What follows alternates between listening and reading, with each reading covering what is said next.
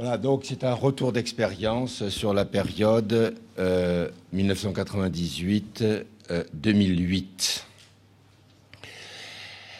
Donc, je parlerai brièvement des objectifs qu'on s'était fixés sur cette période, des résultats, du modèle d'organisation choisi et du modèle économique. Les objectifs, c'était, pour reprendre euh, un petit peu le slogan euh, nouveau aujourd'hui, 100% de documents numériques pour 100% des étudiants. Bien, dès cette époque, c'était 100% des étudiants du L1 au doctorat connectés effectivement à un environnement numérique de travail.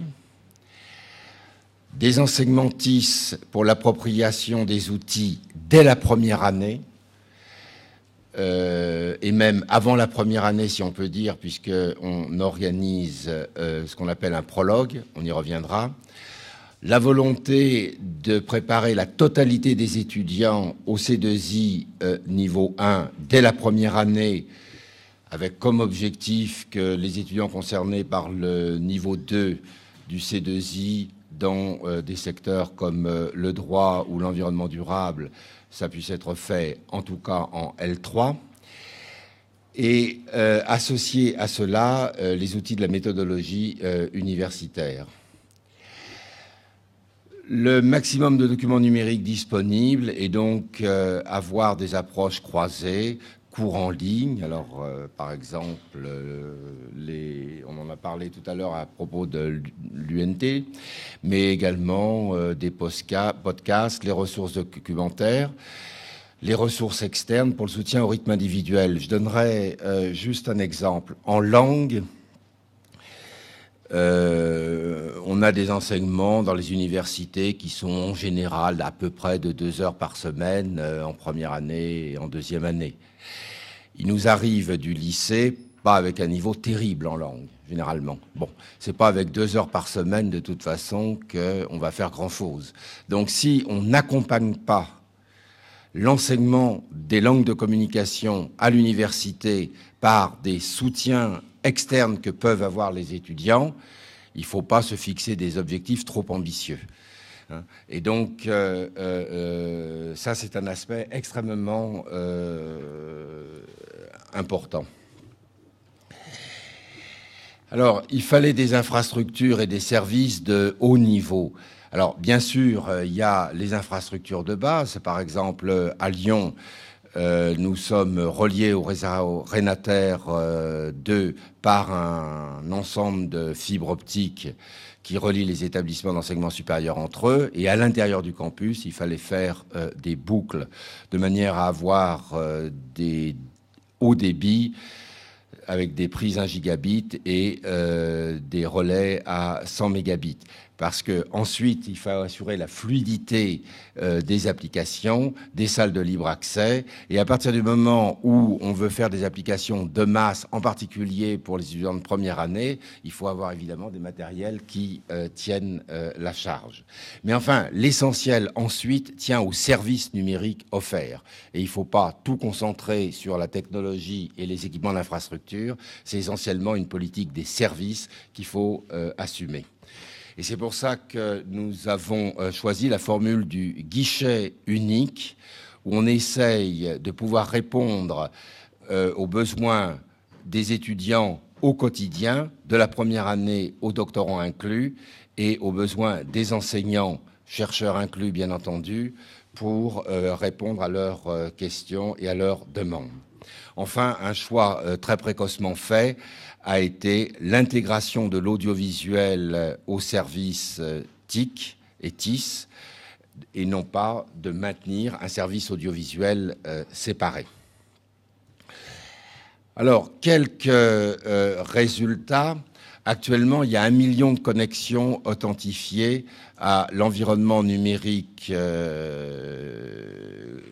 par mois, ce qui est évidemment un chiffre assez considérable. La totalité des étudiants de première année est formée au C2I niveau 1, puisque c'est complètement intégré à leur cursus. 20 000 heures de libre accès tutoré par semaine. Comment on obtient ce chiffre de 20 000 heures? C'est très simple. Il y a 400 postes répartis en différentes salles, euh, puisqu'on a deux campus et euh, un campus très grand. Donc, euh, il y a différents lieux où ces salles de libre accès sont placées. Donc, 5 jours par semaine, 400 multiplié par 5, ça fait 2000. C'est ouvert 10 heures par semaine, ça fait donc une disponibilité de 20 000 heures. Pourquoi tutorer? Puisque chaque salle a un ou deux moniteurs euh, à sa disposition, avec euh, euh, une différenciation entre certains libres accès qui, en plus, ont une zone réservée aux étudiants de master et de doctorat, avec des services annexes comme le fait de pouvoir tirer des posters ou des choses comme ça, et de plus grandes salles pour les étudiants au niveau L. Actuellement, on a 80% de couverture Wi-Fi des campus en connexion simplifiée 100 mégabits sur chaque prise réseau. on va évidemment vers euh, l'objectif 100%, euh, mais d'ores et déjà, euh, on peut dire qu'il est assez simple de communiquer avec le Wi-Fi sur l'ensemble des campus. On a 84 000 on a édité 8400 euh, euh, cartes à puces universitaires, cumul, donc je ne reviens pas sur cet aspect-là. Euh, c'était le même principe que ce dont Roland Ducasse a parlé. Actuellement, donc depuis cette année, on est passé à une autre technologie dans le cadre du presse de Lyon, par le recours notamment à Monéo mais on, avait un recul de 4 ans sur euh, le principe de carte euh, universitaire du type de celle que euh, Roland a décrit. Enfin, on a 100% des amphithéâtres équipés en audiovisuel et pour le podcast automatique et une centaine de salles de cours. Bon, si vous voulez en savoir plus, euh, si vous voulez, je vous donne euh, euh, une adresse. C'est mon collègue Alexandre Bonucci qui a été vice-président TIS pendant que j'étais président, qui a été le maître d'œuvre principal du déploiement de cette politique. Et donc, à l'adresse indiquée, vous pouvez avoir plus de renseignements sur ce qu'on a fait à Lyon 2. Alors, la volonté était d'offrir euh, un ensemble de services numériques et on les a classés en cinq familles d'outils au service de la réussite universitaire.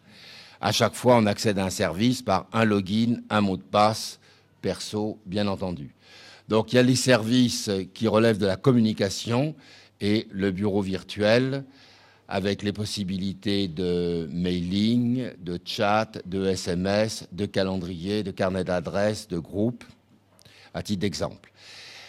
Ce qui relève du e-learning, donc euh, plateforme de cours, podcast, Telmimor, certains d'entre vous euh, connaissent peut-être, c'est des ressources euh, en langue qui sont disponibles dans euh, plusieurs langues, dont d'ailleurs le français, euh, langue étrangère. Mais également à Lyon 2, en partenariat avec d'autres universités, on a développé des outils d'apprentissage des langues, comme par exemple Virtual Cabinet, avec des heures de production faites à Lyon 2 ou ailleurs et euh, mutualisées. Bon, online format pro pour ce qui est de la formation au C2I ou de, au TIS est bien connu.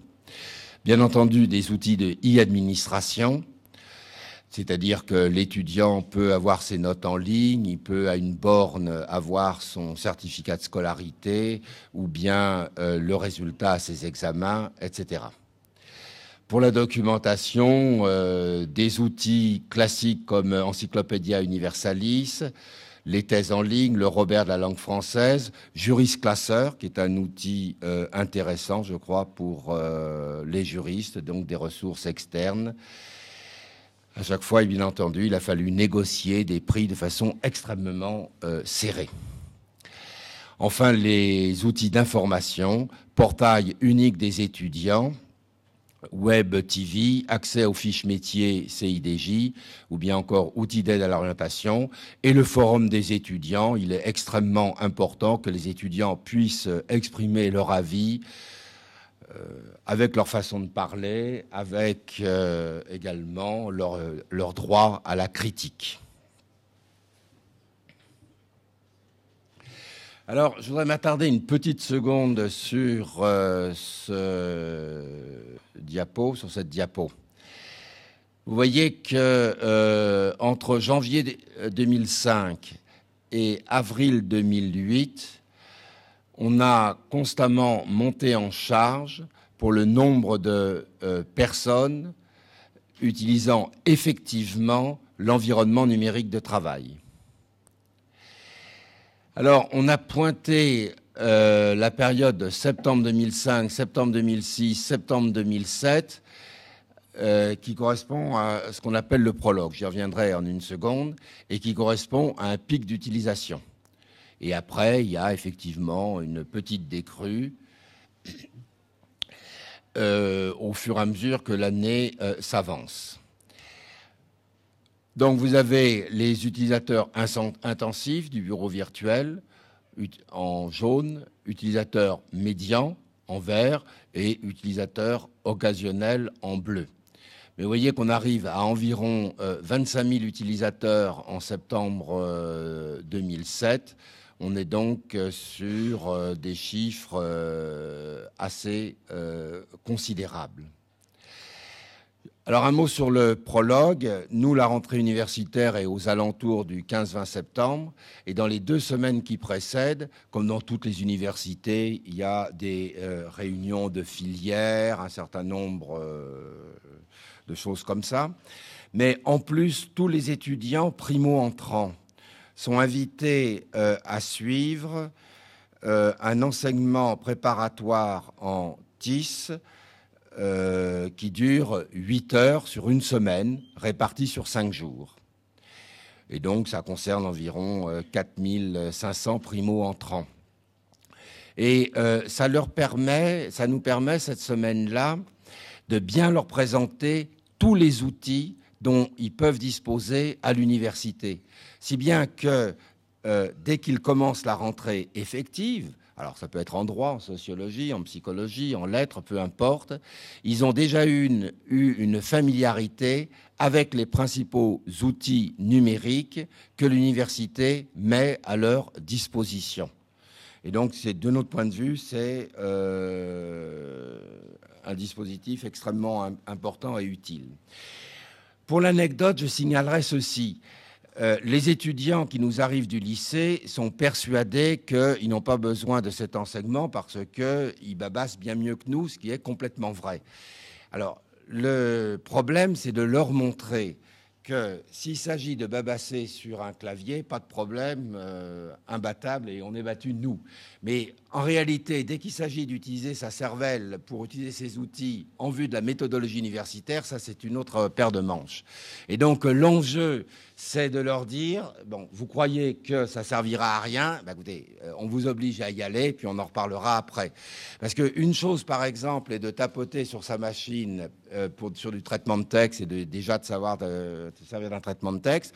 Autre chose est de savoir indexer un texte, euh, de savoir le structurer, pas simplement pour la présentation, mais par rapport à la structuration de sa propre pensée et tout. Et donc, c'est extrêmement important de les sensibiliser aux enjeux de la méthodologie universitaire avant même qu'ils commencent leur euh, enseignement disciplinaire, et ceci quel que soit leur enseignement disciplinaire.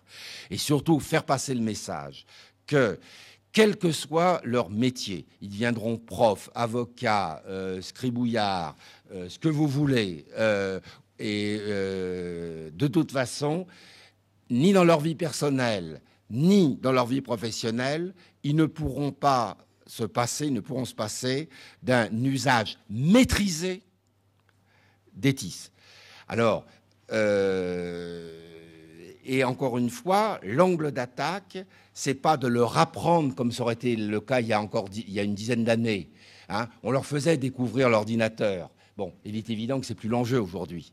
Par contre, leur faire euh, découvrir la structuration de leurs neurones, ça, c'est toujours d'actualité. Alors, le modèle d'organisation euh, choisi, dans cette expérience qui a duré 10 ans, 98-2008, c'est d'avoir une maîtrise d'ouvrage des objectifs portés par la présidence.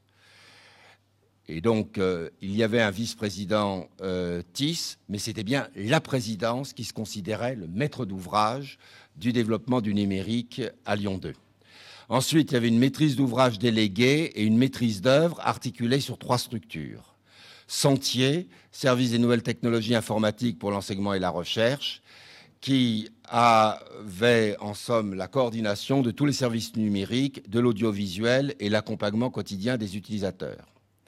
Filtre, les acronymes sont ce qu'ils sont, formation innovante aux langues et aux technologies pour la recherche et l'enseignement avec en mission centrale la formation de la totalité des étudiants de première année au C2I niveau 1 et, euh, s'agissant des langues, au CLES 1, 2, voire 3 sur euh, deux années. Et puis naturellement, le CRI, avec euh, ses missions traditionnelles en matière d'infrastructure, de réseau, d'informatique de gestion, notamment et non exclusivement. Alors le modèle euh, économique, ça, ça me paraît très, très important. Le prologue universitaire, je l'ai dit, organisé sur 15 jours pour 4500 primo-entrants. Le principe, c'est des groupes de 24 étudiants, première année par conséquent, 8 euh, heures par groupe. Donc le prix de revient, dans la mesure où c'est assuré par des vacataires ou en heures supplémentaires, est de 20 euros par étudiant. Euh, alors, chez les collègues, si vous voulez, il y a toujours euh, une crainte qu'une université dépense trop de son budget pour les TIS. Alors c'est intéressant de ramener ça au coût par étudiant. Est-ce que le fait d'initier, avant même la rentrée, les étudiants à ce qu'est le numérique dans le contexte universitaire ne vaut pas 20 euros Et pourtant, c'est 20 euros seulement. Hein. le calcul euh, est simple. Si vous avez 24 étudiants et 8 heures par groupe, euh, donc, euh, ça vous fait euh, trois étudiants pour une heure. Si l'heure vous revient à 60 euros, ben, vous divisez par trois, ça vous fait 20 euros. Si vous prenez maintenant le coût du C2I qu'on assure, on assure donc 50 heures de cours, 42 au cours des deux semestres et 8 dans le prologue sur la même base 24 étudiants, étant entendu qu'il y a une machine par étudiant. Alors, je ne reviens pas sur le coût des 20 euros. Hein, et en étant large, vous y euh, ajoutez 120 euros selon les mêmes modalités de calcul. Alors, c'est beaucoup ou pas beaucoup, euh, ça n'est pas forcément euh, énorme. Hein. Le coût maîtrisé de ce qu'on fait en TIS euh, par rapport aux ressources humaines, c'est 140 euros par étudiant en euh, première année. Autre euh, et dernier exemple, l'ensemble du dispositif numérique. On offre 46 services numériques de l'environnement numérique de travail, la hotline, tous les équipements informatiques, audiovisuels, les espaces bureautiques, etc., etc., etc. Alors, si euh, vous ramenez le budget qui a été accordé en 2007, par exemple, où il n'a pas énormément évolué en 2008, donc on peut prendre euh, l'année 2007 qui, elle, a été exécutée entièrement. Le coût budgétaire, c'est 55 euros par utilisateur et par an. Alors là, il ne s'agit pas de première année. Hein. Vous prenez la totalité des utilisateurs et l'effort budgétaire que dans ce retour d'expérience sur les dernières années, euh, je donne, le choix budgétaire, c'était de consacrer 55 euros par utilisateur. Hmm. Donc environ 30 000, puisque aux 27 000 étudiants IEP compris, il faut ajouter 2 euh, à 3 000 euh, enseignants-chercheurs et vacataires et anciens enseignants, etc. Donc on aboutit à peu près à 30 000. Tout ça ramené à 55 euros par utilisateur et par an. Le coût consolidé maintenant, c'est-à-dire que si vous prenez euh, les ressources humaines incluses dans le budget précédent, plus euh, les postes permanents, c'est-à-dire les postes des titulaires, hein, en anticipant l'autonomie et euh, l'esprit de la LOLF, ou bien les contractuels sur contrat d'université. En étant large, c'est 100 euros euh, par utilisateur et par an. Alors pour ça, on a pris, si vous voulez, euh, le chiffre neutre par rapport au GVT, hein, c'est-à-dire on a pris les moyennes de grille hein, sur une base d'assistants ingénieurs. Naturellement, il y a des personnels qui sont plus hauts, ingénieurs de recherche, il y en a aussi qui sont plus bas, mais ça vous donne des ordres de grandeur par utilisateur et par an. Euh, donc, les 55 euros sont compris dans les 100. Les 100 récapitulent l'aspect 55 euros en coût budgétaire annuel et 45 euros en coût consolidé moyen de ressources humaines pour les postes permanents. Alors ces chiffres sont extrêmement utiles, si vous voulez, parce que dès que vous avez un service qui s'adresse à la totalité d'une communauté, 30 000 personnes, vous aboutissez à des chiffres qui en apparence sont impressionnants. Mais c'est intéressant de les ramener au coût par étudiant, par utilisateur, pour ramener les choses à leur vraie euh, proportion.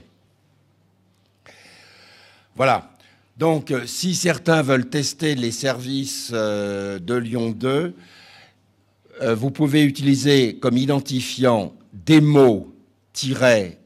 Et le mot de passe, c'est démo EXT sans tiret. Et à ce moment-là, euh, vous pouvez euh, avoir accès aux ressources des services que propose Lyon 2 et vous faire une idée par vous-même.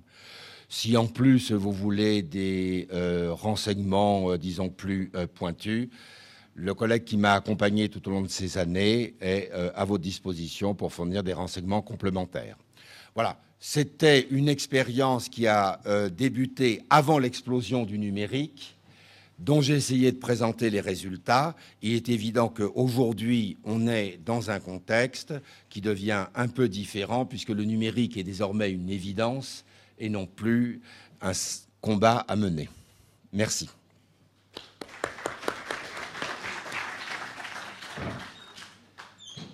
Merci pour euh, ce témoignage euh, d'une université qui a fait un choix précoce et qui s'est mis euh, corps et âme dans le développement du numérique. Alors, je ne sais pas s'il y a une ou deux questions avant que Nicolas intervienne pour la dernière présentation. À, Gilbert Puech. Moi, moi j'en aurais une, c'est comment est-ce qu'il a réussi à convaincre l'ensemble des acteurs de la nécessité d'une telle politique au tout début des années 98 ben, c'est l'intérêt d'être président.